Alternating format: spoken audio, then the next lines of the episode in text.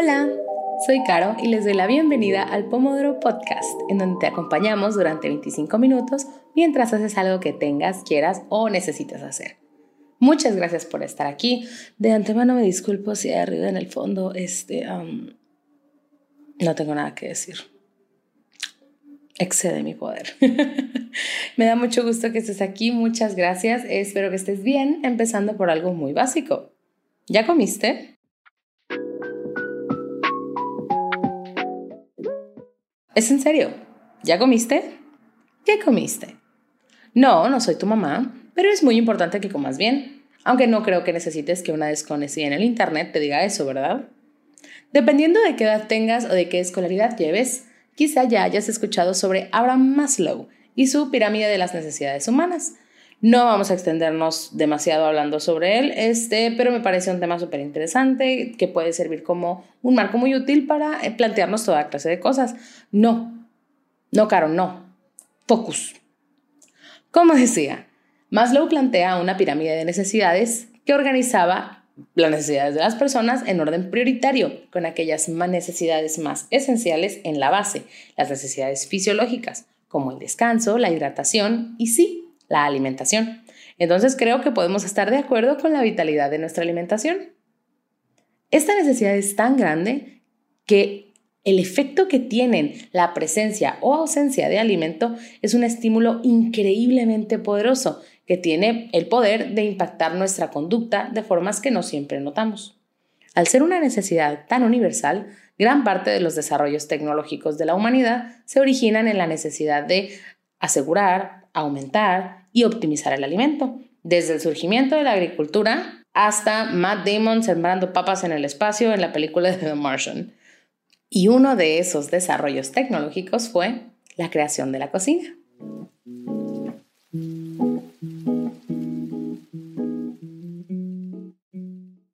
Si son fieles suscriptores de TER como yo, ya están familiarizados con este tema, pero si no, permítanme el gusto. Durante el siglo XIX y antes, la cocina era muy, muy diferente. De hecho, no existía propiamente. Las viviendas utilizaban la misma fuente de calor para todo en una casa, para mantenerse calientes, para secar la ropa, para cocinar, todo en el mismo fuego. Por lo tanto, la cocina como una habitación con un propósito específico no existía. O sea que se dormía, estaba, platicaba y cocinaba más o menos todo en el mismo sitio. Esto suena razonable hasta que trato de imaginarme poner un saco de dormir frente a la estufa, o sea, what rarísimo. Y no solo es que nos parezca raro, también es antihigiénico por razones obvias, pero también es peligroso porque cosas como quemaduras y envenenamiento por monóxido de carbono se vuelven muchísimo más probables cuando pasas la mayoría de tu tiempo frente a un fuego abierto. O sea, terrible todo. Pero entonces, ¿cómo pasamos de este accidente esperando pasar a las cocinas que tenemos hoy en día? Pues, como todo, uno pensaría que fue una cosa que se desarrolló de a, de a poquito, con cambios paulatinos, y aunque eso es verdad, porque como la vida de las personas iba cambiando, se le hacían cambios a las formas o espacios para preparar alimentos, sí, eso es verdad. Pero claramente hay un antes y un después en lo que a cocina se refiere. Y ese parteaguas es la cocina Frankfurt. Ok, no me quiero explayar demasiado aquí porque precisamente esta es la parte del guion donde todo valió las semanas anteriores y por eso no ha habido episodio últimamente. Saludo a la racita que no sabe editar sus ideas.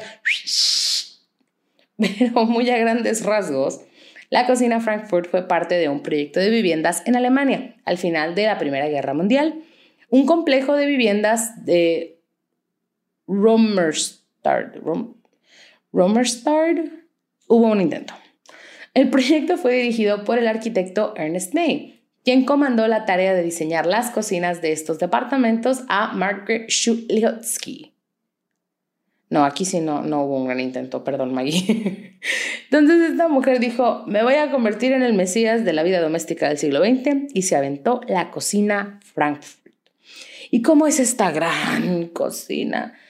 Pues muy probablemente sea como la tuya, así tal cual. Bueno, cosas más, cosas menos. Pero casi todo lo que asociamos con las cocinas contemporáneas, como las alacenas, las dos tarjas del fregadero, el cesto de la basura pequeñito que cabe bajo la alacena debajo del fregadero, el concepto de la encimera donde haces las cosas, el hecho de que sea pequeña y el hecho de que sea otro cuarto. Y eso, de buenas a primeras, podría parecer contraintuitivo porque hacer otra habitación en un proyecto de apartamentos que tenían que ser un montón, o sea, 10.000 de hecho, tenían que ser pequeños, podría uno pensar que eso haría el proyecto más espacioso, pero no. ¿Sabes por qué? Porque Maggie era una chingona.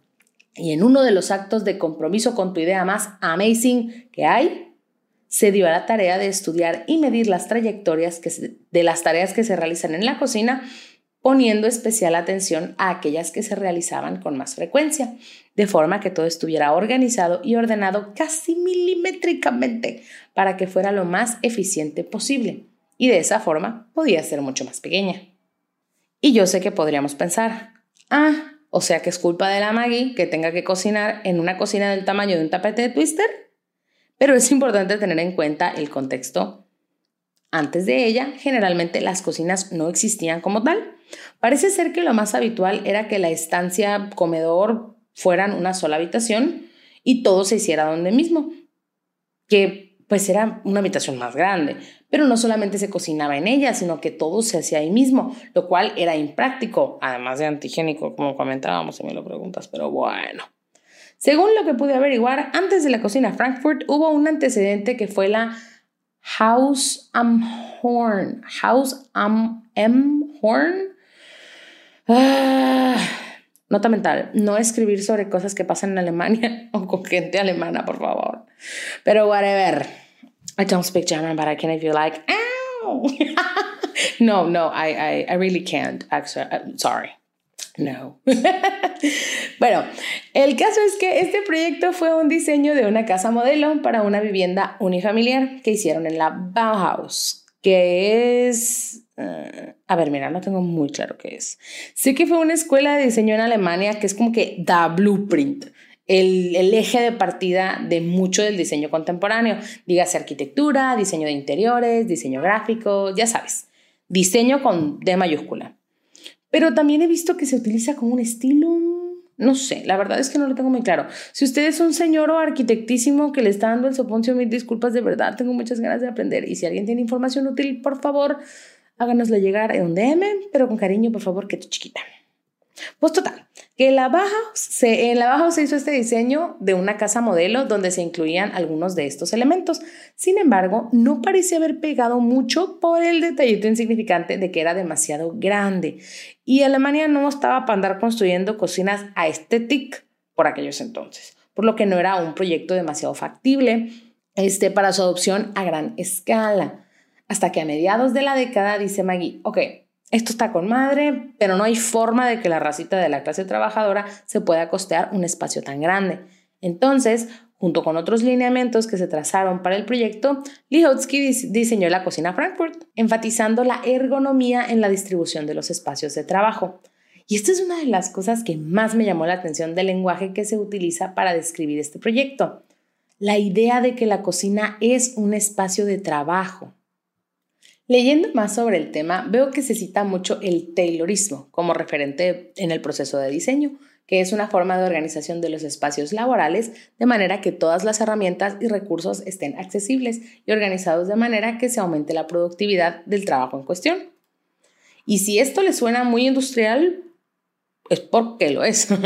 De hecho, Margaret, como muchas mujeres durante la Primera Guerra Mundial, se incorporó al trabajo industrializado que previamente había sido exclusivamente masculino. A partir de esto, hacía énfasis de que el trabajo que se hacía en la casa era trabajo y por lo tanto también podía ser optimizado para que fuera más rápido, más sencillo, eh, requiriera menos esfuerzo o se hiciera mejor. Y así, instalada en esa lógica, creó una cocina que era logísticamente eficiente y económicamente accesible y cambió el diseño de los hogares para siempre.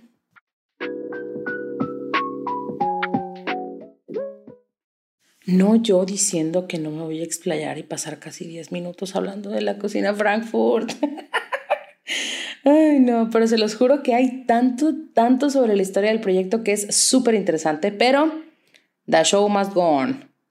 Hablando de diseño de las cocinas contemporáneas, necesito un, un momento, un espacio para comunicar al mundo un sentimiento oscuro que vive en lo más profundo de mi corazón. Detesto las islas de la cocina. Mal, fuchi, guacala, no, futa, futa las islas de la cocina. A ver, que yo entiendo, que si son bonitas, preciosas, están divinas. Que si son útiles, macizo. Listen, a mí me gusta cocinar. No me tienes que convencer de que tener más superficie de trabajo sería maravilloso. Partimos de ahí. Así que quizá no las odio, ah, no, no a las islas en sí, sino algo más sobre ellas. Lo que sí es que creo que las cocinas, las islas de la cocina, perdón, están muy traídas arriba.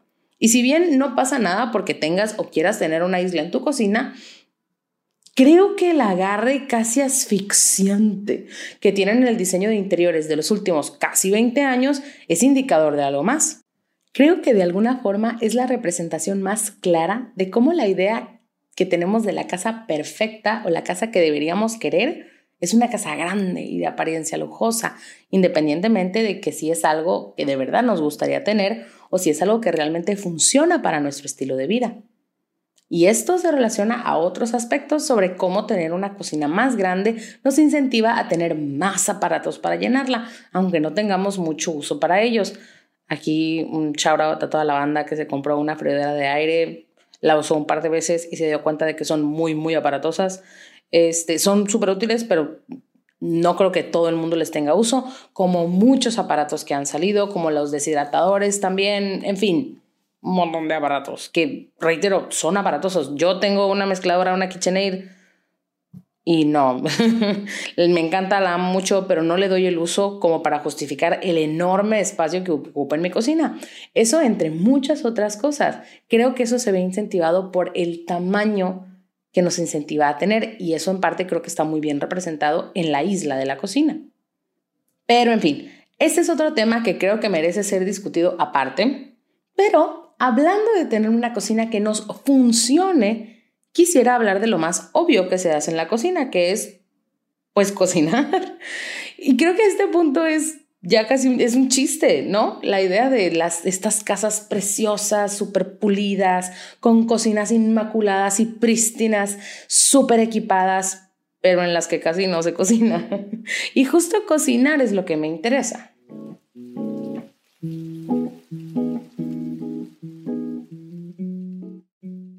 Antes de que me desvíe más del tema, porque es algo que definitivamente me interesa muchísimo y que tiene muchas intersecciones que se pueden discutir, quiero preguntarte algo. ¿Tú sabes cocinar? ¿Cocinas? Volveremos a esto en un momento, pero en caso de que tu respuesta sea no o mm, más o menos, pues ahí le hago a loco, me defiendo, no me muero de hambre o algo por el estilo, te entiendo. Cocinar es una actividad que puede ser complicada de realizar, ya que requiere hacer cosas como planear con anticipación para tener ingredientes a la mano, recordar múltiples pasos, prestar atención a varias cosas a la vez, resolver cosas que pueden salir mal de un momento a otro, improvisar, entre otras cosas que en serio pueden ser difíciles, por ejemplo, para personas neurodivergentes como la gente que tiene TDAH o autismo, ya que estas funciones ejecutivas suelen ser precisamente algunas de las habilidades que se ven impactadas, aunque no es un factor determinante. Ya que A, para mucha bandita neurodivergente, cocinar es una actividad en la que se hiperconcentran y B, porque para muchas personas neurotípicas también es difícil. No es determinante, solo menciono la cuestión de la neurodivergencia como un factor que yo personalmente tengo muy presente porque es de mi interés personal, pero hay una infinidad de variantes, por ejemplo la experiencia. Si crecemos en un hogar donde veíamos cocinar a otras personas, donde nos invitaban a ver mientras se cocinaban o se preparaban alimentos o incluso a participar de forma pequeña en el proceso, es más probable que nos interese o se nos facilite cocinar. Pero sea algo que nos venga con facilidad o no, yo propongo que cocinar, al menos un poquito, es una habilidad absolutamente indispensable para absolutamente todo el mundo. Aquí obviamente uno de los principales factores que entra el juego es el género. Originalmente esto iba a ser otro segmento, pero por la vida de mi alma y la de este show, no lo tengo en mí para elaborar al respecto como quisiera en este momento. Una disculpa, gracias, atentamente, la gerencia. En fin, Todas las personas para quienes sea posible cocinar necesitan poder hacerlo en la medida de, dichas posibilidades. Primero que nada por lo económico. Si hay una manera fácil de gastar el dinero rápido y sin muchas ganas, es comiendo fuera constantemente. Después de los gastos de vivienda, lo que gastamos en comida suele ser la categoría a la que más dinero destinamos. También resalto que, dependiendo de tus gustos personales, y los costos del lugar en donde vivas, puede llegar a sentirse medio absurdo lo que pagas por comida en restaurantes. Y después de pagar la cuenta, te replanteas todas las decisiones que te llevaron a pagar tanto por un sushi. Además de cuidar tus pesitos, otra buena razón para cocinar es tu salud. Listen, yo no quiero ser la persona que habla de comer bien, mucho más de lo que tú quieres escuchar a la persona que habla sobre comer bien. Así que no voy por ahí. Mi approach va más por las líneas de cocinar como un acto utilitario. Tu cuerpo necesita ser alimentado y nutrido. Esas cosas están relacionadas, pero no son sinónimos. Cuando comemos fuera, quien prepara y vende esa comida suele hacerlo priorizando su sabor para que tu experiencia sensorial sea placentera y por lo tanto este, eventualmente vuelvas a consumir. Y eso no está mal. El sabor y la nutrición no están peleados. Pero en el proceso de tomar pequeñas decisiones, de preparar algo, eh, esas pequeñas decisiones se toman, este, y si hay que decidir entre ingredientes y procedimientos que aporten al sabor o a la nutrición, muy probablemente aquello que aporte al sabor será prioritario y de ahí que a menudo la comida que se prepara afuera suele tener más sodio, más grasa o más azúcar. Eso sin hablar de la comida empaquetada, que la barrita, el pan, las sabritas, o el, el lo que sea que agarramos para traer algo en el estómago cuando nos gana el apuro. Y reitero, eso no está mal. A mí me encanta la comida chatarra. Soy una cucaracha de panadería y mi comida favorita es el cereal. El problema no es que estos alimentos existan ni que se disfruten. El problema es cuando todas nuestras comidas se preparan con ese mindset. Y es ahí donde nuestra nutrición desmerece y a gran escala nuestra calidad de vida.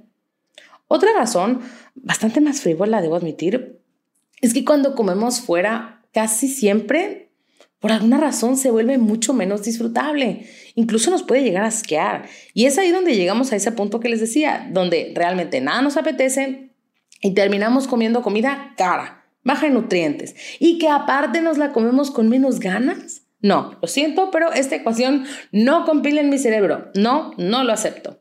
Y por último, y quizá la más importante para mí, la gran libertad que nos permite el sentimiento de autosuficiencia, de saber que puedes contar contigo mismo, que nos da la seguridad que viene con comer algo rico, algo que necesites, eh, comer porque estás malita o lo que se te antoja en ese momento y poder hacerte eso para ti. Uf, Saber que puedes contar contigo mismo para algo tan importante como alimentarte, wow, de verdad es de las cosas más edificantes que una persona puede aprender. Y aunque no soy muy fan de enseñar por negación, debo decir que lo contrario es equivalentemente terrible. No poder preparar nada para ti, querer disfrutar de una comida específica que te guste mucho o que te apetezca justo en ese momento y necesitar de alguien más porque tú no puedas o sepas hacerlo, puede ser frustrante e incluso nos puede hacer sentir incapaces. Y yo no sé ustedes y sus traumas, pero si a mí hay algo que me hace sentir fatal, es sentirme incapaz. no. De ahí lo que comento de aprender a cocinar al menos un poquito, aquello que comamos más seguido o lo que más nos reconforte. Eso es lo importante. Ok, Caro. Estoy a bordo, jalo, cocinar es importante y todos necesitamos hacerlo. Pero es que me da miedo. bueno, ok, ok, ok, ok. Bueno, no miedo tal vez, ¿verdad? Quizá a alguien de ustedes sí les da miedo cocinar. Aclaro, ah, sí puede ser peligroso, hay fuego y objetos punzantes, o sea, por favor sean cuidadosos a cocinar, ¿sí? Pero lo más probable es que no sea el miedo lo que te dificulta o por lo que evades cocinar. En un video de YouTube eh, me topé con este concepto de la autoeficacia, que a lo que yo entiendo es el conocimiento que tenemos sobre nuestras habilidades y la confianza que tenemos en esas habilidades para realizar algo. Y no es lo mismo saber hacer algo que poder hacerlo, ¿verdad? Bueno, no necesariamente. Por ejemplo, yo les ofrezco un ejemplo de mi vida personal. Como es bien sabido por toda la gente que me conoce y me sufre on a daily basis, yo no podría conducir 100 metros aunque el destino de la humanidad dependiera de ello. No, lo siento, estamos perdidos. Una buena vida. Chao. Ay, y me da algo de risa, pero es que la verdad sí me produce mucha inseguridad. He tomado curso de manejo y aunque es algo que de veras, de veras quiero poder hacer y sé cómo se hace, no lo puedo llevar a cabo. Me da mucho, mucho miedo, me pongo muy nerviosa, que en parte es bastante razonable sentir miedo de hacerlo mal, ya que es una actividad que si bien es cotidiana implica grandes riesgos pero la mayoría de las personas logran reponerse de ese miedo eventualmente y conducen sin problemas. Estoy segura de que probablemente la versión que yo le tengo y lo nerviosa que me pone conducir se verá reducido por la práctica frecuente. Ya sabes, terapia por exposición y cosas así. Para muchas personas, cocinar es algo similar. Saben cómo se hacen las cosas y si no, ahora más que nunca es fácil buscar una receta y seguirla, en especial si es en formato de video. Por lo difícil, lo difícil no es eso. Es la autoeficacia lo que hace la diferencia entre ser una persona que sabe cocinar y una persona que no. Pero no es como que la autoeficacia se compre en sacos en la tienda, sino que se adquiere, se desarrolla precisamente con la práctica. Conforme vamos practicando con éxito en repetidas ocasiones, se construye en nosotros la creencia de que la actividad en cuestión es algo que podemos hacer.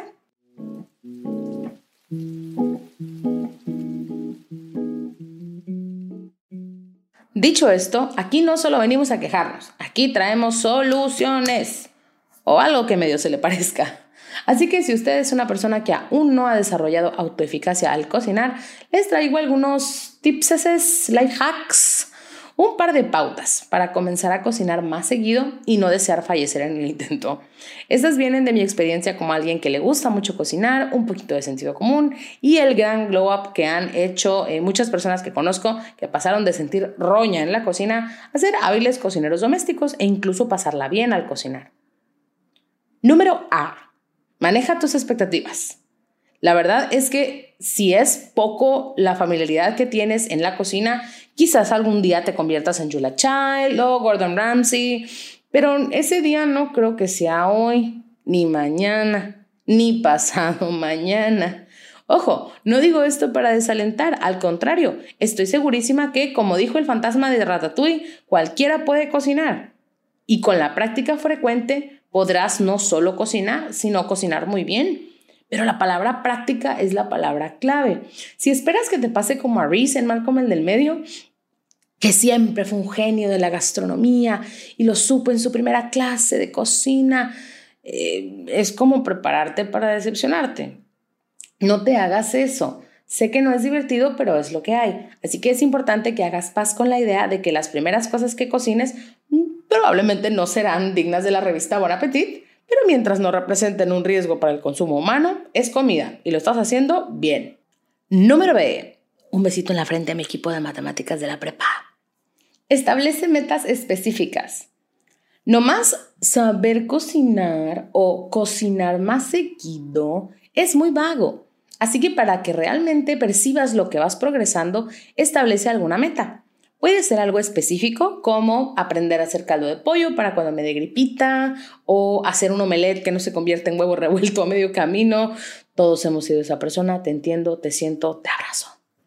O pueden ser metas más contables, como aprender a hacer dos comidas para cenar o comer en casa tres días a la semana. El point es que sea una meta específica dentro de lo que es posible en el futuro cercano y que en serio puedas ver cuando la hayas logrado, porque es justo ese sentimiento de logro el que te hace decir, Ale, sí se pudo. ¿Y, ¿Y ahora qué? Y es justo en ese ahora qué donde haces el brinco al número C. Explora tu paladar. Todos somos personas distintas y tenemos gustos distintos, en este caso literalmente. Y algunas personas tienen una idea muy clara de lo que les gusta comer y otras no tanto. Si no acostumbras a cocinar, puede que tu idea de lo que te gusta comer sea poco específica. Tal vez sabes que te gustan los mariscos o que no te gusta la comida china, pero quizá no tengas bien claro qué es lo que no te gusta o lo que sí te gusta de ese tipo de comida o platillo. Por ejemplo, si no te gusta la pizza de fulano lugar porque sabe, entre comillas, a jabón, quizá no te gusta mucho el orégano o el anís estrella que están usando en la pasta del tomate de la pizza. Si te gusta un montón el pastel que hacen en la panadería de tu cuadra porque tiene más sabor, Quizá haya otros ingredientes como naranja o limón que no se perciben en el sabor propiamente, pero realzan a los otros ingredientes o que cambian su textura. En fin, es el tipo de cosas que vas notando conforme prestas más atención plena a los alimentos, no solo al producto final, sino la curiosidad que nos produce su preparación. Esto lo sugiero primero porque casualmente te da una nueva apreciación por los alimentos que comes y por las personas que lo preparan. Y segundo, porque este conocimiento de tus gustos es en donde puedes guiarte para buscar el grupo de recetas que más te gustan, este, para que de verdad te haga ilusión aprender a prepararlas para ti, aunque de momento no puedas hacer exactamente la misma. Por ejemplo, maybe hacer pollo a la naranja todavía excede un poquito tus habilidades con las que cuentas en este momento, pero hay otras recetas similares que a lo mejor podrían no estarlo y puedes empezar por ahí. Y por último, número D, acércate a gente que conozcas que tenga autoeficacia al cocinar. No sé ustedes, pero yo necesito feedback, retroalimentación, aprender. Por eso el rollito de ser autodidacta, la verdad que me supone mucho esfuerzo, definitivamente más del que me supondría aprender en compañía de alguien que me oriente. Así que si ese también es tu caso, te recomiendo que te acerques a alguien que tú conozcas y que sabes que cocina bien o que le gusta mucho cocinar y le preguntes si podría enseñarte a hacer algo en especial. Yo sé que puede ser vulnerable reconocer que necesitamos ayuda y mucho más pedirla, pero precisamente esa vulnerabilidad creo que es parte de lo casi terapéutico y sanador que es cocinar para nosotros mismos. Puede ser tu mamá enseñándote a hacer algo que te gusta mucho desde que eras pequeña, extra puntos porque apela directamente al sesgo que tenemos por aquellos sabores que conocemos más. Puede ser tu tío, que siempre deja la carnita asada bien sabrosa, tu amix que tiene rato viviendo por su cuenta y que ya tiene buen colmillo para la cocina, quien tú quieras y que creas que estaría dispuesto a ofrecerte ayuda y que le daría gusto ayudarte a aprender a hacer algo nuevo.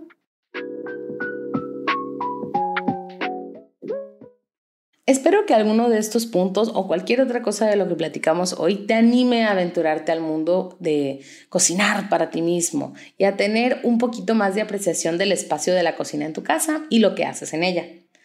Sé que este episodio tardó en salir, tuve que enfrentarme a uno de mis más grandes enemigos de mi felicidad, el perfeccionismo. Hay tantas cosas que quería ver en este episodio con ustedes y me cuesta mucho trabajo editar mis ideas.